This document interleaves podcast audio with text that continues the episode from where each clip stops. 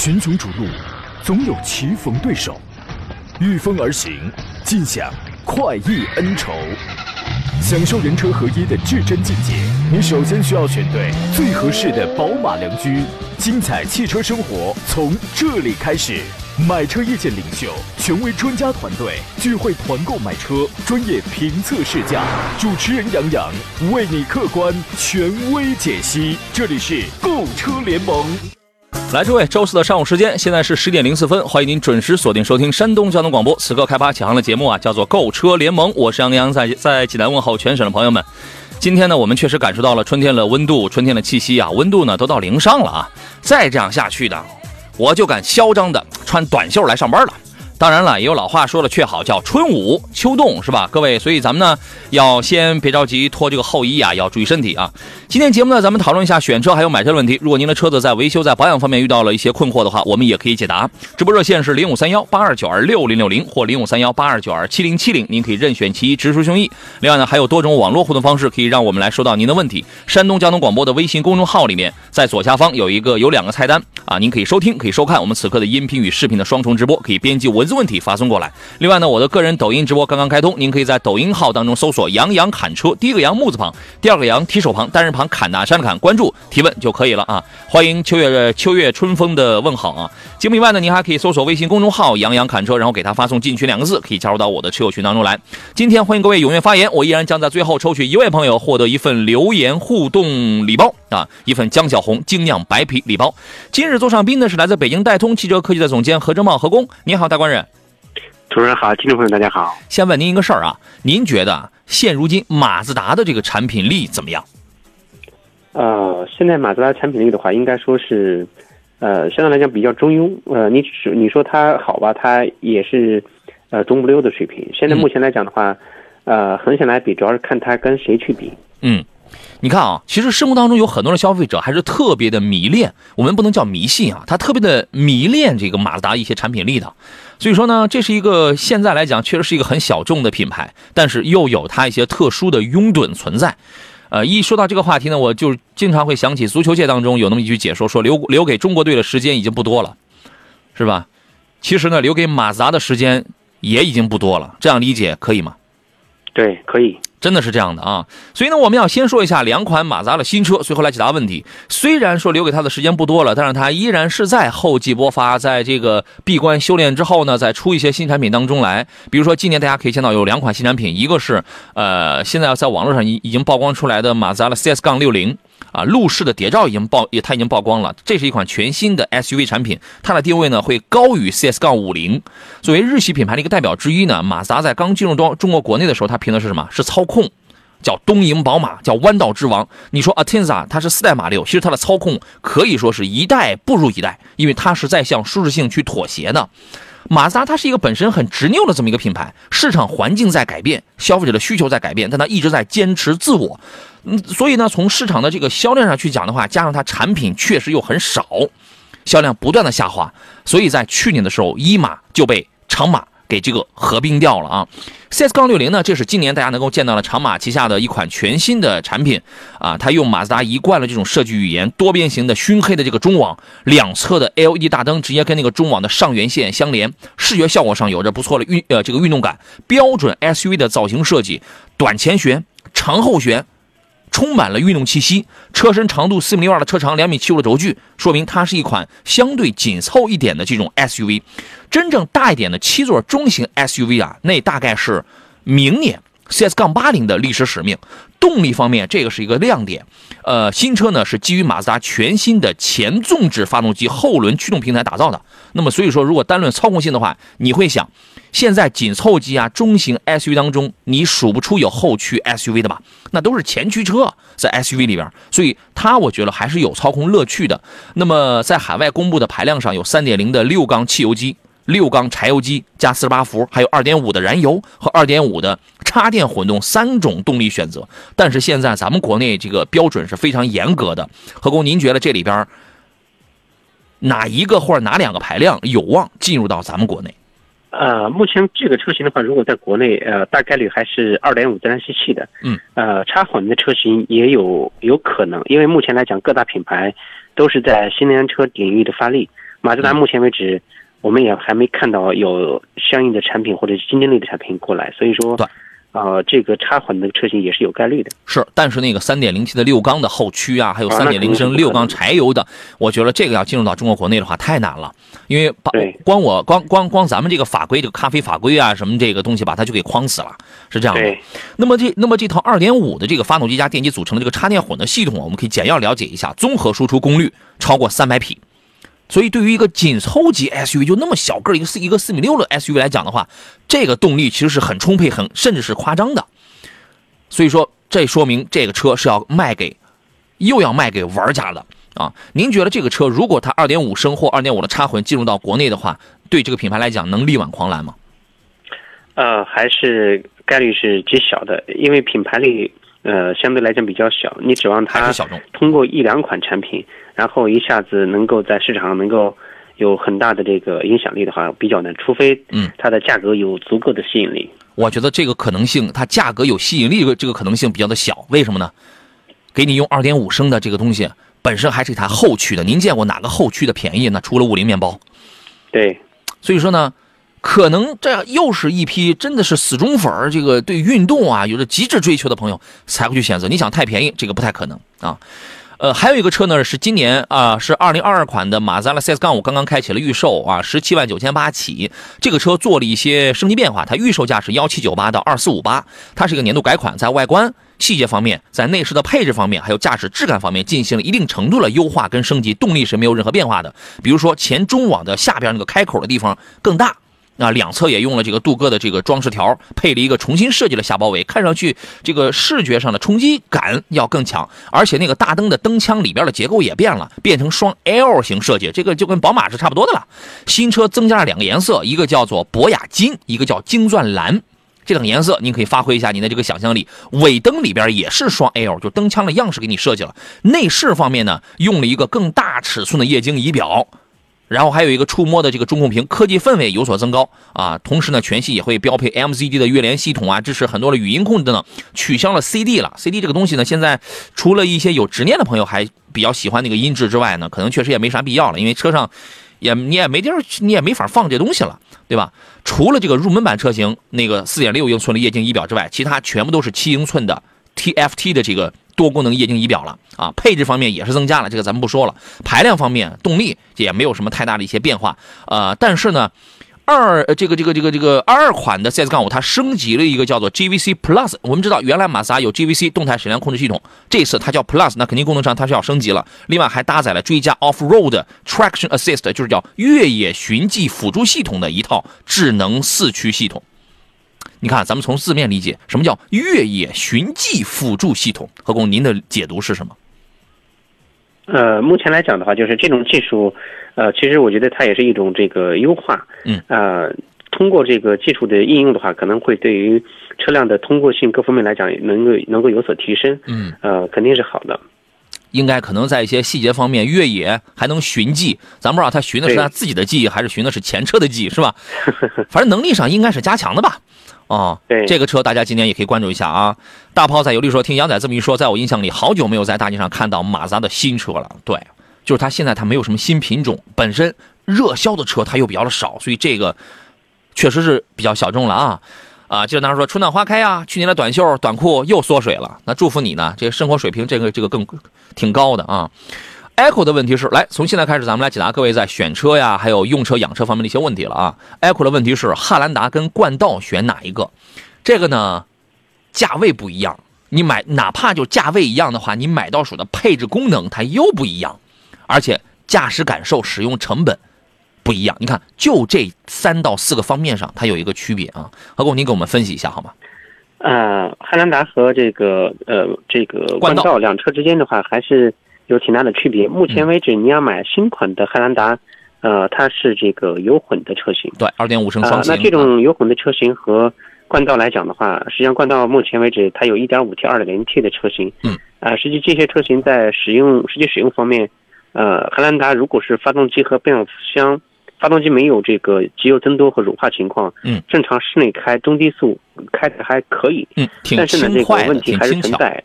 速，对高速的话，这个车的加速的噪音来讲，也相对来讲比较大一点。对，呃，看者个人的这个用车需求吧。如果说呃这个是每天的行驶里程相对来讲比较大一点，这个车也是可以考虑。你看啊，比如说你同样你揣着三十万，你买汉兰达三七零二点零 T 汉兰达，你能拿一个四驱，配置也不赖，挺高配的了。但是你买汉兰达呢，那这那这个对不起，你只能买一个低配的车。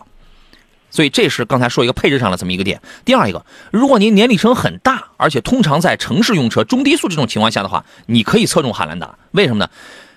它省油，它双擎省油，而且中低速情况下它隔音做的还可以，提速还挺轻巧的。还有一点是，它省油啊，这个对，这个是一个最主要的优点。再有一个就是你，因为你年龄层比较大，你巧，而且可能温度也不是那么冷的话，巧妙的缓解了。这个也不叫巧妙，实在是没有办法，你知道吗？缓解了它机油增多跟乳化的那个问题了。但是如果您一年就一万来公里的话，那这个车出问题的概率很大，你还不如买一冠道。这是第二个大的方面。第三个大的方面就是从排量的来讲的话，你开一个 2.0T 的汉兰达跟开一个2.5升自吸双擎的，呃，这个这个，你看那个前面冠道跟一个双擎汉兰达的话，驾驶感受也会有点不一样。您琢磨琢磨，说的已经很清楚了，我觉得啊。进入广告，马上回来。好了，我们继续回到节目当中来。建国说，汉兰达跟陆放是一个车吗？那当然是一个车呀。您连这个都不知道，你是怎么在这两个车当中在犹豫的呢？何工，你给解释一下这个问题好吗？呃，是的，很多车友他对于这个皇冠的呃陆放和这个汉兰达这两车之间会有一些疑虑。实际上，它就是同平台，基因是完全相同的呃这个车型，只不过是一一款是由广汽，一款是由一汽，呃的丰田的这个分公司来生产。所以说，买这两车之间的话，主要是看价格。呃，前面的朋友买，如果说是还能买到二一款的汉兰达，那二一款的汉兰达二点零 T 和冠道二点零 T 之间。我就建议他选这个二一款的汉兰达的二零 T。嗯，那个没毛病，就是配置低点儿样子老点儿配置低点儿但它没毛病。你你不需要去将就着那个发动机，你不需要伺候着它那个发动机，是这个意思，好吧？呃，还是还是那话，因为本本身都是 TNG 这个平台上出来的产品，两个厂家造的姐妹车型，百分之九十它都是一样的，只它就长它就长相不一样。呃，然后呢，还有一个，我不知道你拿你选哪个配置啊？我拿低配车，入门的低配车来讲的话，Crown Kluger 会比汉兰达会多一条主动安全的配置。如所以说你要考虑性价比这个角度的话，我觉得它它多一点东西这是好的，而且这个东西是有用的，对不对？但是从市场谁的热度啊，谁存活的时间久啊，目前预测以后卖车谁更保值啊，这个方面它是汉兰达，因为你想想汉兰达卖了多少年了，Crown Kluger 是去年出来的嘛，虽然是姐妹车型，但毕竟是一个新丁，好不好啊？鹏的问题是探岳三八零跟昂科威 S 选哪一个啊？谢谢啊。那昂科威 S 您看的肯定也是二点零 T 的加九 AT 的喽啊。这个问题您怎么分析呢？何工？呃，这两车之间的话，昂科威 S 二点零 T 的车型，呃，在配置各方面来讲，它跟这个探岳三八零的车型，呃，两车型还真是有了一比。嗯。呃，主要是看你的个人需求。呃，我建议这两车分别去试一下。嗯。呃，三探岳的三八零的话，在动力表现、性能方面来讲，呃，它比这个昂科威 S 的这个驾驶体验方面可能要略好一点。这个车型，呃，我倒是试过，所以我建议个看个人吧，个人去试一试。探岳的三八零跟昂科威 S 来比啊，是一个更稳的选择啊。包括从后期你你跑到六万八万公里之后的这种出毛病、出小毛病的那种概率更低，这个角度出发的话，它可能是一个更稳的选择。刚才我们前面还有朋友说说一下途观 L 的三三零颗粒颗粒物捕捉器的问题吧。这个问题我已经说过好，我我已经解释过很多次了。可能您是不是刚开始关注到这个点？你只要你就记住一句话，你你不用了解原理是什么，因为你也不一定能听懂。就是说，你就记住一句话：三 SUV 里边他家里的三三零你不要买，买三八零，这就是对的。你就你就记住这一句话就行，你不用管原理是什么，是不是？柠檬草说：“你好，杨洋，请问 A 四的 2.0T 跟迈腾的 2.0T 发动机是一样的吗？A 四有没有颗粒物捕捉器的问题啊？四零跟四五的区别是什么？区别大不大啊？三个问题，您给解释一下吧。呃，你首先要看是，如果是现款的 A 四奥迪的话呢，在发动机的呃这个配置方面，一直以来是比大众是级别要高一些。嗯。呃，我们可以看到这个呃，在二一款以后的这个奥迪，呃，四零和四五的发动机呢，它趋于一致。呃，但是后来呢，这个在 Q 五上我们发现发动机又有了变化，所以说这个你买不同批次的车型，一定是要看这个具体的发动机型号。嗯。啊，四零四五如果说发动机型号一样的话，那你买四零是是赚的。如果说是你还买到了这个呃嗯不一样低配的这个发动机的话，啊，那就不知道了。A 四上在之前是一样的，之前改款之后的 A 四发动机四零四五是一样的。现在不一样了。对，但是现在不是一样。呃，最近近期我没有再看过。呃，Q 五是肯定变了。嗯，呃，然后还问了一个什么事儿，跟迈腾 2.0T 发动机是一样的吗？A 四有没有颗粒物捕捉器的问题呢？没听说过，他堵过没？这个没听说过。对，A 四上是 A 四的这个排气头段，就三催化和颗粒捕捉器，它的这个位置集成在一起，相比和大众的是不一样的，应用的这个呃结构是不一样的，所以说我们还没有发现奥迪上出现这个颗粒物捕捉器堵塞的问题。对，其实大家还是没从根儿上，他没理解大众的为什么堵，是因为它那个 GPF 它安装的那个位置有问题啊，对，在排在三元催化器中的中后段了。后位置，你这温度相相对来讲冷了偏低一点。嗯，对你的温度，你你你到了那儿的时候，因为它在消音器的前段，你到了那个位置的时候，它冷了，它冷了之后，它就颗粒状，它就它就聚集在那儿了。这是一个，其实就从一个结构上来讲的话，是可以去进行优化的，但是可能这个要优化的这个成本这块儿，你再召回再干嘛，这个成本这块可能就会更大一些了，好吧？贵在接着说，A 六跟雷克萨斯 E ES 二六零之间给个建议吧。那我的个人建议，我建议你就买 A 六，因为 ES 二六零是我打呃有这台车，我到现在一直我就不推荐的车子。何工，您先说说您的观点。呃，很多车友去选雷克萨斯，更多是看好这个车的售后和保值。对，呃，ES 二六零呢，它是一台二点五的自然吸气加八 AT 的一台，呃，一台车。嗯。呃，实际上这个四平八稳。如果说你年龄要大一点，呃，你也不追求这个车辆的性能有多好，嗯，啊、日常代步就也是可以的。因为有些很多客户还买 ES 两百呢，所以说嗯，嗯能看到 ES 二六零，我觉得就已经比 ES 两百要好多了。呃，但是要再拿这个 A 六来进来选的话，那肯定从驾驶体验、从车的舒适度各方面来讲的话，奥迪 A 六肯定是要比 ES 二六零要好。嗯这个大家都知道，雷克萨斯的这个，你包括二零零、二六零都是四年十万的免费保养嘛，就这一块儿上，从它的省心省钱，包括保值方面，它比 A 六要强，这是一点，对吧？那么我为什么我先说，我为什么不推荐二六零？因为我我觉得二六零是一个鸡肋产品，它动力上肯定比那个二零零要好，但是我要想动力好、品质更高，我为什么不再添钱，我买三百 H 呢？所以我在我的字典里，我就一直觉得，我要么我省下钱来，我买二百。二十九万卓越版就够我用了，要么呢，我再努力添钱，我买卓越的三百 H，我弄一个中间的一个夹，一个一个一个夹缝当中，二六零动力也没好太多，然后呢，配置也没怎么怎么着，干嘛呢？对吧？所以这个是我刚才说了那个观点，我不知道您是否赞同啊？对，它肯定是加价的，是吧？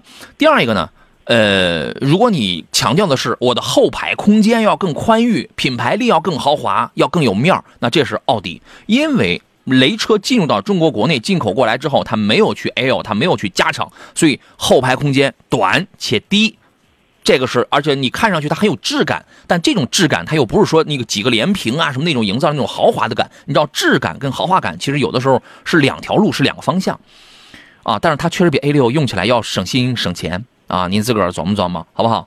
叮咚说二十万的 SUV 能推荐几款吗？您得告诉我们啊。您看中的点在哪里？比如说，你想要动力强的，OK，咱们来几个 2.0T 的好不好？你说我想要七座了，OK，咱们来几个大七座、尾七座了好不好？你说我想要经济省油的，OK，我们来两个2.0升的、二点 1.5T 的，再不济咱咱咱来个2.5升的，行不行？这个叫要求，你要告诉给我们，好吧？还有朋友说新嘉华怎么样？值得买吗？还是再等等？我就我个人觉得这个车等等吧。何工，您认为呢？呃，新嘉华的话，我们看到在这个车上来之后呢，有很多车友也因为有这个 MPV 的用车需求嘛，所以说这个有些车友也订了这个车，嗯，而且有人已经开上了。对，我说这个买的是真是够够快的，二十八万多起啊！呃。我建议你的观点就是这个车型上来之后一定要等等，因为呃，现在起亚的车型上市之后，到嗯用了半年，那这个折扣就会比较大了。对，其实啊，不光是它，有些品牌的有有些车，如果不是去年。恰好遭遇了缺芯片的这个事件，哐哐的早降价了，对吧？对我建议你，因为它这个牌子啊，确实这产品力太弱了。现在起亚的这个产品，这个这个牌子太太太弱了。我建议这产品力再强，我建议你等等。你万一它哐哐它掉个三五万、四五万呢？那除非你觉得我无所谓，我就想尝鲜的，是不是？泰山石敢当说，请教一个问题啊，能在换机油的时候，在不放掉机油的情况下，加入两升左右的柴油，让发动机转五到十分钟？你想干嘛？然后说放掉，然后加上少许机油，再放掉，能清除车内的积碳，这是个什么办法？何工，您给我们判断一下。呃，看到这个这个消息啊，说明现在这个网络信息很发达，这些个、哎网络很发达可能是的刷这个视频的小视频的这个时间真是够长的，还真是刷到了。啊，现在呢，就是有很多人又在呃尝试新的这个养护的办法，嗯通过柴油去呃清洗这个积碳啊、然后呢，这个呃就是在换机油的时候，通过这种操作方式反复去这个来清洗。你看我我觉得我先打断你车要正常的保养，我先不必。我先打断你啊，您猜对了，他说抖音上刷到的，又是哪个大网红告诉您的是吧？呃，我不建议这么操作。嗯，本身现在呢用的这个机油的油品质量，呃，这个标号，呃，这个都比较好。如果说你正常在一定的保养周期，在正规的店里保养，呃，机就发动机腹内的话，几乎没有什么积碳的。我们平时大修发动机，呃，长时间正规保养的车打开很干净的。你只要别用这个一百九十九，呃，或者九十九这种，呃，这种的这个套餐去给你保养，那不会出问题的。有的时候真不能图便宜啊。我们我们知道，我就不点名了，有一些保养真的很便宜，幺九九的、幺六九的，真的很便宜啊。嗯这种是坑人的，你用一次两次你就知道了，后期你将会付出近十倍的代价。对，请你相信这句话，好吧？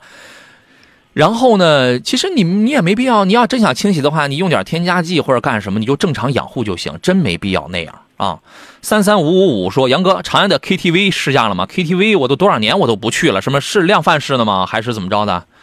还 KTV 啊？这长安的 UFO 我倒是期待一见啊，UNI-V 吧，UNI-V 啊，UNI-V 我还没试驾过呢。我还没有我还没试驾过。昨天我们节目说了，它公布了一个预售价格，一点五 T 的预售价是幺十万多到十三万之间。真正好的应该是那台二点零 T 的车走，二点零 T 的，嗯，那这样来看的话，二点零 T 很有可能是十二万多起，就是跟那个十三万多那个一点五 T 高配可能会来一个交集，然后会跨着到十五万那么一个价格。这个车我还没试驾，您等等吧。哦，以重志说，坦克五百值得等吗？当然值得等啊！那个三点零 T 的那个六缸发动机，我认为是国货之光啊，我觉得可以等。三十，前两天是说是是多少？预售是三十三万五起。何工，您觉得可以等吗？这个价怎么样？呃，坦克五百这个车型的话，已经这个看到有是样车，嗯而且有测试，所以这个车型的话，如果说你要是买一个大型的 SUV，那这个车型我觉得还是可以等的，在嗯整体的硬件配置各方面来讲，啊、我觉得这个性价比还是蛮高的。您想在三十万买一个三点零 T 直列六缸的，除了国产，你没得选择，而且车还那么硬车还那么硬派，所以它符合某一些朋友的这种需求。还是那话，买车呀，不，他不同的人他的需求点是不一样。如果你的需求点你就喜欢这种硬朗的这种车，这么一个大排量的话，那你没得挑，你只能等，是不是啊？人有的朋友人家他这个不需要这个啊。凌乱说 CT 五的豪华 BOSS 音响没了，优惠五千，优惠五千合适吗？这个东西就看你对于音响这个在不在意啊。你比如说我，我是喜欢个好音响的。你要是不在意的话，优惠五千块，这不也挺好吗？您觉得呢？啊、实际上这个车辆在使用的时候，我觉得音响是非常重要的，因为当你，呃，这个经常开车车内听音乐的话，这音响效果确实是会影响这个车的使用。嗯我觉得音响是车上除了空调之外用的最多的一个这个配置，所以说，对，啊、也是。我建议呢，呃，如果有这个配置的话最好。您想想啊，您劳累了一整天了。原来有一个段子说，为什么这个有的朋友可能男同志要居多是吧？女同志也有啊。说为什么忙了一天啊，这个开着车他就特别享受那种开着车慢慢在路上的那种，甚至来点轻微堵车的那种感觉。他已经不喜欢火急火燎，他已经火燎了一天了。然后呢，到了家，我在这个车位上，我还要再坐一会儿。可能有的朋友点根烟，有的朋友可能休息一下，听听这个音乐。哎，你想想，在这个时候来一个好的音质的话，它是一种舒适，是一种放松啊，它是一种放空，是吧？所以你对于这样的朋友来讲，它可能是挺重要的。哦，反正我我对音响还是比较迷恋的，啊，呃，哪吒啊，不是他不叫哪吒，他你真叫哪托儿？他说杨哥马上要给媳妇儿订 A 三两厢时尚版了，指导价二十二万三千三，优惠完估计十九差不多。我总觉得十九万买个 A 三有点值不当的。那为啥值不当了呢？这样吧，您的问题比较的长，回来之后呢，咱们再看您这个问题。这里是山东交通广播正在为您直播的购车联盟节目，我是杨洋。稍事休息，回来之后呢，还剩半个钟头，咱们再接着聊买车问题。群雄逐鹿，总有棋逢对手，御风而行，尽享快意恩仇。享受人车合一的至臻境界，你首先需要选对最合适的宝马良驹。精彩汽车生活从这里开始。买车意见领袖，权威专家团队聚会团购买车，专业评测试驾，主持人杨洋为你客观权威解析。这里是购车联盟。来，各位，十一点三十二分，我们继续回到山东交通广播，在礼拜四为您直播的购车联盟的节目当中来。我是杨洋啊。董自然说，现在越来越喜欢汽油利用率高的汽车了，相对更加节能环保。杨老师求更新喜马拉雅，得嘞，我就每天我再额外再抽一个小时加加班给大家，然后再做完了节目，我再更来再剪出录音来，噼里啪啦再打出这个字儿来，再上传到这个网上。所以尽量听直播。您要是都听直播，都看直播的话，您省我多少工作呀？我这也不用额外的自己一个人，然后我再去加着班弄着音频，做着视频的。是吧？我也老大不小的了哈，这个身体身体条件已经，我跟何工，我我俩这老大不小的身体条件已经是也差不多了哈。这个稍后的时间继续来看各位选车买车的种种问题啊，您可以通过热线，通过我们还有网各种网络的互动方式，可以给我发微信，或者在这个我的抖音账号当中来聊一下啊。我们继续回到节目当中来聊车，座上宾的是来自北京戴通汽车科技的总监何正茂何工，你好，大官人。你好，咱们说说这个泰安的哪托的这个问题啊？说马上要给媳妇儿订奥迪 A 三两厢时尚版了，指导价二十二万三嘛，优惠完估计十九差不多。但是呢，他个人觉得十九万买个 A 三有点值不当的，为什么呢？说但是预算也不能再高了。给他看了星越 L 跟 CRV 之类的日本车啊，都项目中，尤其是项目中什么日系车的什么内饰啊，因为你后边的字儿我就看不我那个什么内应该是内饰啊，你后边字我就显示不全了啊。那肯定是媳妇儿觉得品牌力不够强呗，觉得还是来个两厢的 A 三，第一自己好驾驭，第二那是个板尼路，是不是？媳妇可能是基于这种考量吧。十几万买 A 三，我觉得还是值的，还是可以啊。您给他分析分析。呃，对，女士的用车需求呢，很多时候男士是无法理解，理解不了的。很多时候男的他站在自己的这个角度去给女士去选车。对。呃，首先在驾驭就开车方面，使用的便捷性方面，包括停车方面。嗯。你拿 CRV。呃，这个包括，呃，吉利的星越 L 这种车型太大了，然后开起来的话又不舒服，所以说，呃，这个奥迪 A 三这个车型也还是可以选的，对吧？啊，对这个车型的外观、也颜值，包括配置各方面来讲，都还是可以的。对于女士来讲，喜欢就好。对，就是你是给她买车，她喜欢就好。你站在你的角度上，你你肯定会觉得，哎呦，我花二十万我买这么一个小车，没什么实用性，真的实用性等于零，你知道吗？但是。那是咱们的角度，对吧？你反正就这样啊，好吧。呃，，Y 说老师好，麻烦解答一下传奇新款的 GS 八的性价比如何？呃，我个人觉得这个车性价比还是挺高的啊。家用买哪一款性价比高呢？看看预算，因为它的燃油版是是十八万多起嘛。如果你的预算不是很高的话呢，那你就买个燃油版。但是它真正的灵魂，你看他又问燃油还是混动的合适？它的灵魂是在那套二点零 T 四百牛米的广汽研究院的发动机加丰田 THS 那个混动系统的二十三万起的那个。嗯，那灵魂是那个发动机是吧？不怎么跑高速，大多数都是市区。哎，混动发动机的优势并不是在高速上让你有多么好的畅快的加速体验，不是，恰恰是在市区。我年里程比较，哎，我年里程比较大，我能省油了，关键我还那个开起来还挺轻，还挺轻巧，挺轻快。它恰恰是在市区才能发挥优势，它是这样的。所以我觉得这个问题是不是就看预算就可以了呀？对，如果说经常市区开的话，这种 MPV 车型。然后你没有这个油耗的顾虑，SUV 眼下油耗油价这么高，然后你日常在室内开，有这个油电混的车型，你几乎没有什么顾虑。嗯，当然啊，油的也因为你年里程不大嘛。你比如说我一年我就跑一万，你要这种里程的，我觉得你没必要把自己油也没问题，对对，您您没必要把自个儿搞得我买个油的还是买个油电混的，油电混的真省油，大哥你一那你一算，你一年也省不出一千块钱几百块钱来的呀，别纠结，是不是？啊，开心就好。好难受，说杨老师，比亚迪宋的 EV 跟埃安的 V Plus 两款纯电该怎么来选择？我倾向于前者。何工，您呢？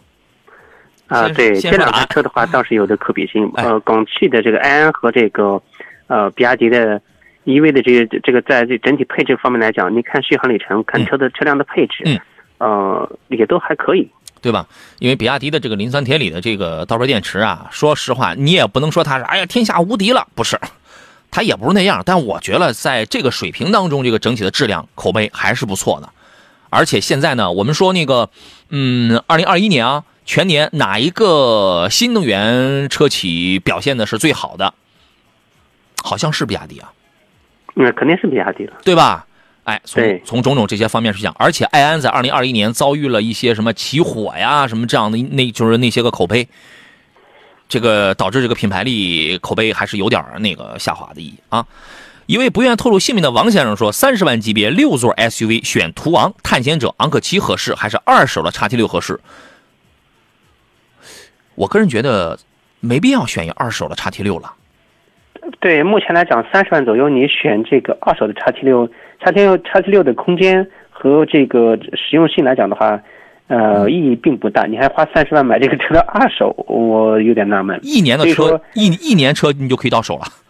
对呀、是不是嗯、我建议呢，就是直接去看一台这个途昂就可以了。途昂这个车型现在，嗯呃，这个呃可买性也可以，然后空间布局都还是不错的。哎，三十多万还是买三八零啊，还是买三八零途昂。那么探险者呢，二点三 T 它动力要更好一些，那么油耗也得高一点嘛。昂克对旗是这里边性价比真高，你看啊，对，昂克旗的艾维亚版本三十五万左右，差不多就能落地了。它要比前边那两个，把配置什么做工，嗯真皮那酒红色，呃米白米白色，就那种你看上去哦那种质感，那种皮质包裹的，连第二排都带什么这个 通通风加热、电动按摩的，性价比是真高。但是它是这里边操控性最差的车，嗯，刹车制动能力最差的车，但是它就是舒适性强。还是那话，它适合某一些我对操控这个我也能适应那个我跟车距离长一点，我就要全家人坐上去四平八稳开着，性价比高的、舒适性强的，它适合这样的朋友。啊，张说，两位老师，我想咨询一下，呃，丰田、本田、日产的混动技术哪个故障率相对少一些？没有没有这样的一个明确的技术统计。你你那个记住啊，除了在抖音上，没有一个，你比如说丰田的故障率在百在百分之四十，日产的故障率在百分之五十，没有这样的一次统计，没有啊。说哪个更耐用啊？这是第一个问题啊，何工，您咱们先回复一下他第一个问题，您的理解是什么呢？呃，每当客户提出这样的问题的时候，说这个丰田、本田这些车型哪些故障率低？嗯首先是这样，每一款每个品牌下手它有很多车型，你要具体到相应的车型去看，而不是说拿这个品牌来说事。对，你看啊，每一个品牌啊，它在混动这个领域，它都有自己的专利壁垒。对，本田为什么要研究 iMMD？是因为丰田的那套 THS 的那个混动，它已经申请了专利了，有些东西它不能用，所以我只能去考虑一个其他的一一条路。包括日产，日产为什么要搞 ePower？日产的电动其实也是从一九六几年它就已经开始了，大概是一九六几年还是五几年，我就我这个记不太清了啊。但是它也要绕开本田跟丰田的人家那些个专利。它你只能说这三家走的呃这个用的方式方法它不太一样，没有任何一个统计说哪个故障率相对少一些。你这种问题就相当就相当于说，我想给闺女找个女婿，山东人好还是河南人好还是北京人好，谁的口碑相对好一些？你这种问题那你怎么回答嘛？对吧？另外一个问题是可以聊的，新思域跟亚洲狮的后期使用费用哪个会更实惠一些？这个您怎么看？呃，思域的和亚洲狮两台车的这个选择上，因为思域它是涡轮增压的，而这个亚洲狮呢是二点零自然吸气的，嗯，两车的保养费费用方面来讲，那肯定是二点零自然吸气的这个亚洲狮要呃省心，对，呃，这个涡轮的一点五 T 的这个思域。呃，后期的这个维护保养费用要高，油品用用的规格要高，还得清而且积碳，后期嗯对积碳的这个概率巨大，没错。呃，所以说这个整体咱们待会儿说啊。好了，我们回到今天最后一段的节目当中来。呃，何工刚才那个问题说完了吗？嗯、说完了，如果单看成本的话，肯定是二点零升自吸的亚洲狮，对吧？对。好的，呃，哪托又发过来他的这个问题啊？他刚才不是给媳妇儿看了新悦 L 跟 CRV 之类的日系车都相不中，尤其相不中日系车的内饰。然后呢，说领克我去试了，驾驶感受不好，尤其那个零二方向盘贼轻，胎噪大的，我以为没关车门啊。那你油门，那你油门踩的有点狠了啊，因为本身是运动型车嘛。说他看中的就牌子跟样子，还有什么别的推荐吗？用来接送孩子，十九万想买牌子买样子，那这个目标我们收到。好吧，这个要求我们收到。来，何工，你给推荐几个牌子跟样子的，起码得跟 A 三差不多一个水平线上的。呃，对这个价位的话，那可买的车型，这还真就是这个奥迪的 A 三。像宝马的一系，宝马一系三缸机那个车型就不用买了。嗯。呃，奔驰的 A 级、B 级这些，呃，也是这个 1.3T 的这个小车，啊，看你的这个需求吧。A 级您买它干嘛呢？是不是？1.3T 还用一个扭力梁的非独立后悬架？你买它干嘛？那也好家伙，那也二十多万的车啊！哎，嗯，我在努力的思考，二线豪华行不行？二十万上下的沃尔沃行不行？对，买个凯迪拉克行不行？嗯，你只能退二线豪华，牌子有了，是不是？沃尔沃、凯迪拉克、英菲尼迪也行，但是英菲尼迪现在也太冷了吧？是不是？英菲尼迪关键是没有合适的车。啊，对呀，那它原来你像有什么 Q 五零啊，什么这样的车，对吧？都是那个国产了，但现在它太冷了，是不是？看看二线豪华吧，啊！不会说话的说书人说：“杨哥你好，我想买个新能源，在汉和理想犹豫，汉 EV 吗？给媳妇儿开，他青睐于理想，但是理想出现爆缸的情况，有点犹豫了，不知道是不是偶发情况？哎，这个您给解释一下好吗？呃，理想的车型用的是一点二 T 的这个。一个这个汽油发动机来，它是它是一个，它发动机是不参与动力驱动的啊，它它只是发电，它只是一个发电机，它是怎么爆的缸发电机来发电的，呃，因为这个理想的发动机，呃，这种情况这个问题也看到过。哦，呃，那我们其实要纠结这个问题的话，那我觉得那个大可不必，因为这个车型在市场保有量还是很大的，那它这个发动机出现这种情况的话。这个是一个小概率事件，它这个爆缸应该是一个个例，是个小概率事件吧？对，因为你想啊，它这个发动机它不是纯机械硬连接，就是推驱这推车轮走的，它只用来发电的。它发电的，你是怎么把它给搞爆缸的？这是不可推，这种情况可能是属于机械上面的问题。嗯，呃，正常，因为它没有参与这个。呃，发呃车辆的动力输出，所以说它的发动机转速的区间，嗯，是根据这个呃输出电的负载，对，呃来进行调节的。所以说根本不存在说你踩油门踏板把发动机踩爆了，这不会的，这完全没有关系。是你也可以再调查、再研究、再了解一下，看这如果是个普遍现象，那咱得讨论讨论了啊，是吧？好，咱们回到这个问题上来，给媳妇儿开，媳妇儿倾向于理想啊，那么汉 EV 跟这个理想，我觉得也属于是两种风格吧。您想来点性能？还是想来点里程，汉今年会上爹妈呀爹爹妈呀是那个插电混的，是吧？但是如果如果再没上的话，它还是纯 EV 的嘛，跑个五六百公里的纯 EV 的。理想 ONE 你满油满电，理想状态你可以搞到一千公里，而且也它也是两两种车，是不是？家里都得安充电桩啊。看这个购车预算哈，因为理想的这个车型购车都是在三十多万以上，对，对，三十多三十以上。然后呢，你要是选汉 EV 的话，那二十几这个车型就可以。嗯，买到了。如果说 DMI 的汉要出来，那我觉得这个车型是最合适的。嗯，那么理想这台车，实话实讲，我个人觉得它的机械质素一般般。但是呢，第一，它是个网红车，它红一点哈。第二一个呢，六座空间实用性还挺好。第三一个，内在的这个豪华度也都有，舒适性、豪华度也都有。因为最早我最早这个理想当时在学习、在研发之前的一个阶段，是专门比照着谁？比照着原来平行进口的塞纳。来研发它的这个座椅跟空间布局的。第四一点是什么呢？它相对于汉来讲，会更没有一些里程焦虑的问题。但是你也得充电，你也得有电。你没电的话，你那个噪音呐、抖动什么也是挺厉害的。你也得有电，而且实际上它的油耗呢，也不像宣传的那么的低，是吧，何工？对，理想的话，在亏电情况下的话，油耗也能达到七八升，所以这个也是很正常的。对，好吧，这个您给媳妇儿取舍一下。如果她喜欢理想的话，反正就她开，我倒觉得没什么问题啊。刚才还有人问的是什么？领克零九跟理想该怎么来选？这个就来喽。你是要操控感受跟机械素质？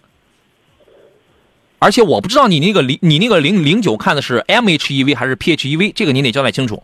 如果你看的是插电混的话，你想要性能跟机械素质，你就选零九去。你想要点什么网红啊，别人的眼光关注度啊，什么这个东西，我觉得你可能就得买个理想吧。你拼动力，理想你怎么着也追不上零九啊。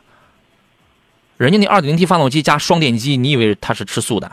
但是零九目前它不如理想红。我觉得差别就在这儿，咱也不用比别的。何工，您还有什么角度吗？呃，如果说在这个这两方面来讲的话，主要是看自己的用车需求吧。我觉得领克零九的性价比会更高一点。没错，性价比更高，性能更强，机械质素要更多。他说就自个儿开，得开得开八年多。呃，这你这个不重要，你就你谁开开的时间久与否，这个不重要。我建议你把这辆车你你自己上手，插电混的零九。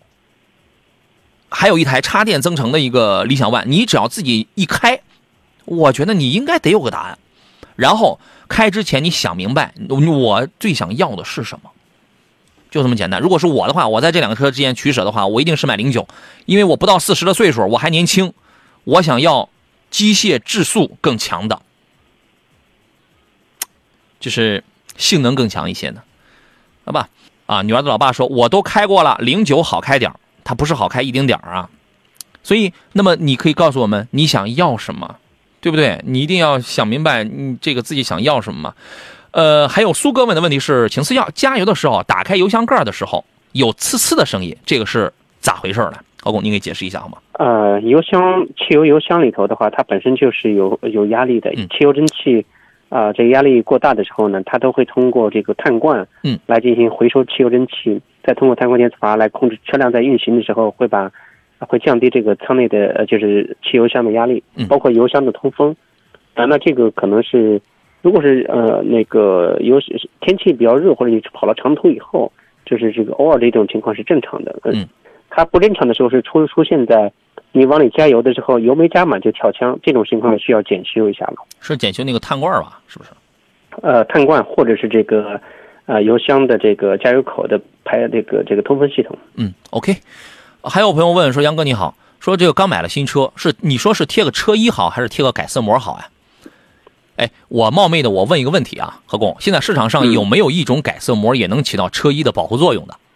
有这样的产品吗？现在已经有这种这个改色兼车衣的这种膜。那这种呢，简直是最佳选择呀！最佳选择，对。但是成本我估计也挺高吧？